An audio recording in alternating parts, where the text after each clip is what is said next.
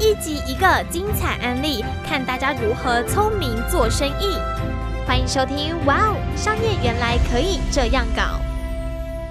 欢迎来到哇，商业原来可以这样搞！我是主持人商业周刊主编陈淑荣，我是资深编辑欧阳一晨。很高兴我们今天邀请到的来宾是科尔兹台湾区执行长林宏远，我们欢迎宏远，欢迎，哎嗨是我嗨欧阳你你好好，对，去年一整年。健身房在台湾的数量从一千家成长到一千两百家，对对，哇哦就一年成长了两百家的状况之下两，欸成呢、对。但是宏远的这家可尔兹啊，表现的跟别人不一样，哪里不一样？它去年一整年疫情的状况之下，营收还成长八 percent，然后哦，成为台湾前三大的健身房。嗯我哼，们就很好奇啊，为什么这间健身房，第一它相对的小，它不规模比较小，规模比较小，空间也比较小，空间也比较小它。不提供淋浴的空间，哦它没有比别人便宜，啊，而且它只针对女性提供健身服务。对哦，你们 T A 还锁定只有女生，对我们 TA 只有锁定。那这样，凭什么成长啊？ 嗯，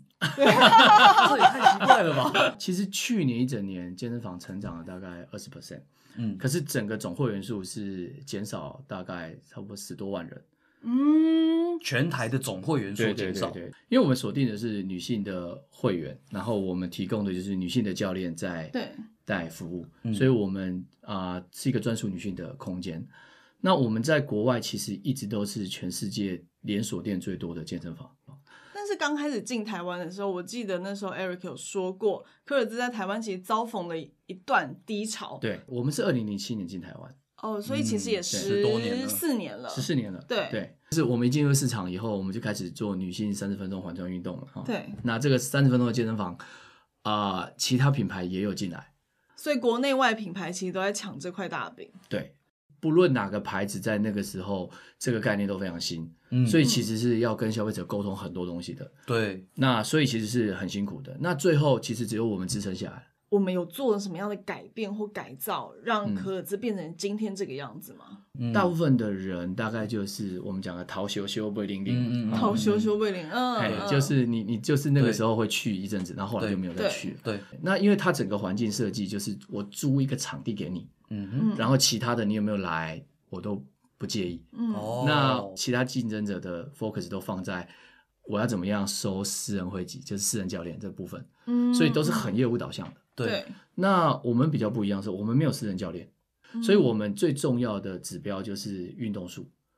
就是怎么样让客人可以真流来运动。目前我们全台湾平均会员一个月运动的次数大概是接近十次，所以一个礼拜大概两到三次。哦对，嗯，很多的健身房一个月去八次的客人不到十个 percent，不到什么。哦，所以是完全很所以那个差异的 benchmark 来讲，就是可尔兹其实粘着度比较高。对对嗯对对，我们做了非常多的事情来去啊让客人来运动，包括我们很强调他的运动效果，然后我们每个月会帮客人量身做面谈，嗯然后再来就是我们会扣客来运动。一般你嗯哦，你会提醒他们我们会提醒他，不管用哦简讯，然后不管用 Line 或者是打电话，甚至卡片，嗯我们就是想办法让他持续保持运动。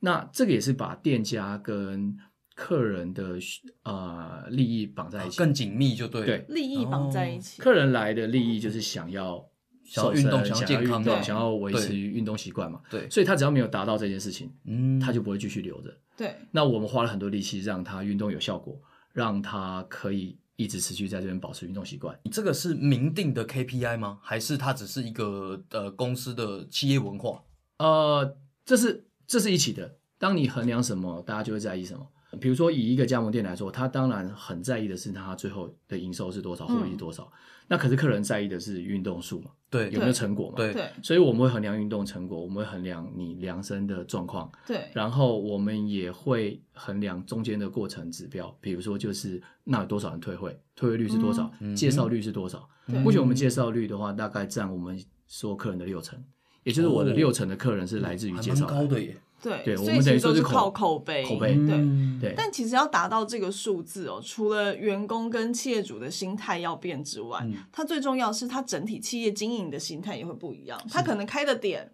对，它的模式、嗯嗯，它的营业时间，对都要照着顾客的消费模式去跑。啊对哎，你刚才说营业时间，对营业时间有什么不同啊？我们营业时间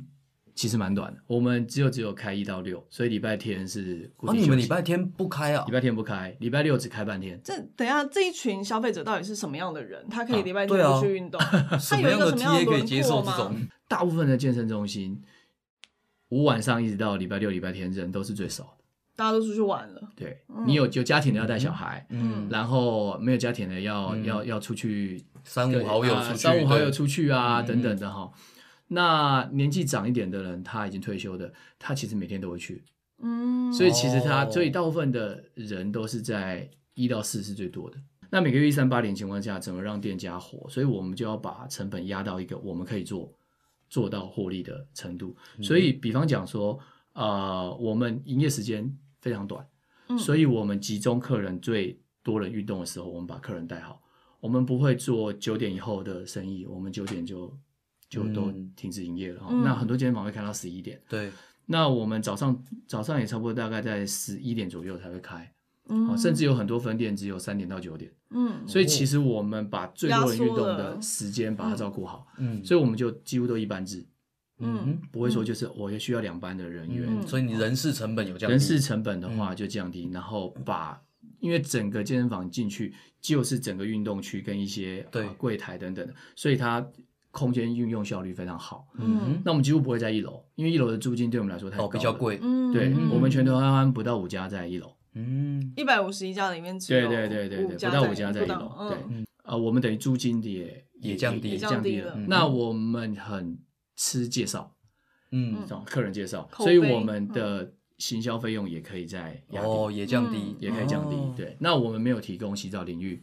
我们就是哦专注在运动这件事情，所以整个清洁各方面的嗯也都可以再降低。嗯，所以这个成本压低了，但是要怎么做到差异化呢？因为至少要跟别人不一样，我才会对去嘛。对啊对，所以我们同时降低成本以外，另一个做的很大的差异化就是，第一个我们只收女生嘛，嗯那其实我们卖的一件事情，除了刚刚讲效果以外，就是自在。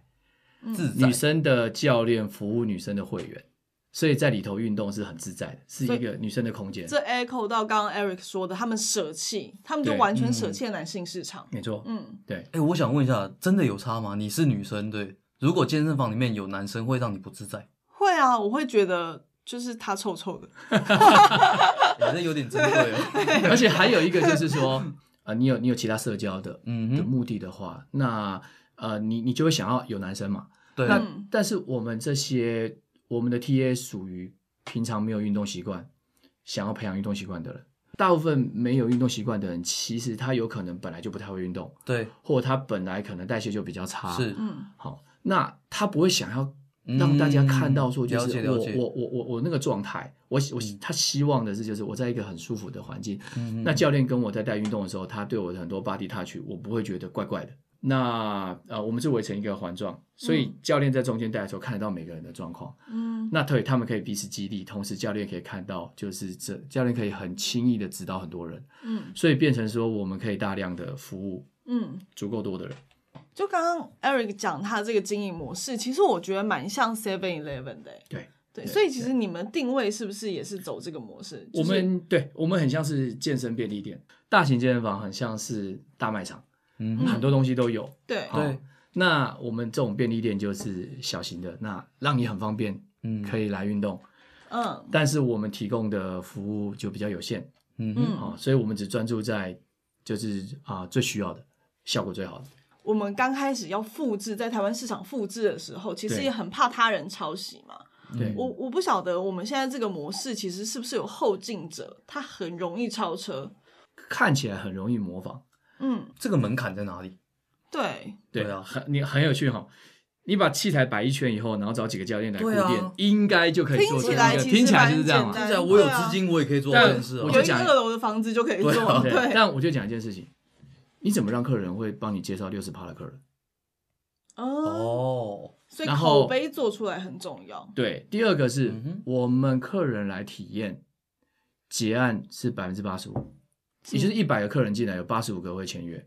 但这个服务更好，到底是好到举例来说好了，嗯我们每个月帮客人做量身面谈，嗯哼，这个服务一是一般健身房，除非你有私人教练，他才会帮对你的，不然你就只是去跑步机跑对跑步，或者去对上一些课。你只是用它的硬体而已对嘛。但我们的服务却是就是跟人跟人之间接触的哦，包括我刚刚讲的量身面谈，那我们也使用 InBody。嗯哼，嗯那再来就是我们在带客人的时候，如果客人有任何的疑虑，我们都是会带他重新全部复习，嗯嗯，然后根据他的身体状况重新给他呃呃，就是你该做的量呃哪些身的东西要再建议加强理，解对，嗯还有饮食上面的一些呃提醒。这样子我大概能够理解刚刚我问的那个问题的答案了，嗯就是为什么别人没有办法抄袭，嗯，因为要做的功夫跟服务太多对啊了。对对，它嗯对其实非常非常的细致，在每对一个环节上，消费者的需求上，你们都想尽办法去做到满足。是这其实也是是可尔兹去建立差异化的一个最重要的关键，对不对？，嗯对，我觉得我们常在讲策略嘛，除了要做什么，其实更重要的是不做什么。嗯嗯其实我们有很多东西就不做，包括嗯就是那我们就没有男生的教对练，，对，包括刚刚讲的，我们扣客不会扣你说你没缴钱嘛，对扣客是扣你来运动。对，嗯好，客人如果没有量身的话，他不晓得他运动的效果，嗯，嗯所以我们是会追量身的数字，嗯，嗯，然后跟他一起定压力目好标大哎，你们怎这么办是 蛮贴心的，客人很想要，哦，客人很 想要，这是他自己选择。比如说，哦有些客人他可能三个月、四个月后要拍婚纱，嗯，哦他就会想，说，那可不可以我再让我的效果更好一对对对对点？嗯，是，对所以对其实对你们是在客人的目标上面协助他们达是到那个结果嘛？是蓝海策略讲两件事情，一个就是成本低，对另外对就一个就是差异化。对，那可尔兹其实这两件事情都做到了。对嗯对对。那所以我们里面就是真的就是你进来也没有别的东西给你玩，就是嗯真的很认你真，就是来运。动了啊，嗯，，对对对，可是这些平常没有运动习惯的人，如果一直做重复的东西，他会觉得 很会枯燥无聊吗？所以我们又加了很多的活动进来，等等，让他来每次来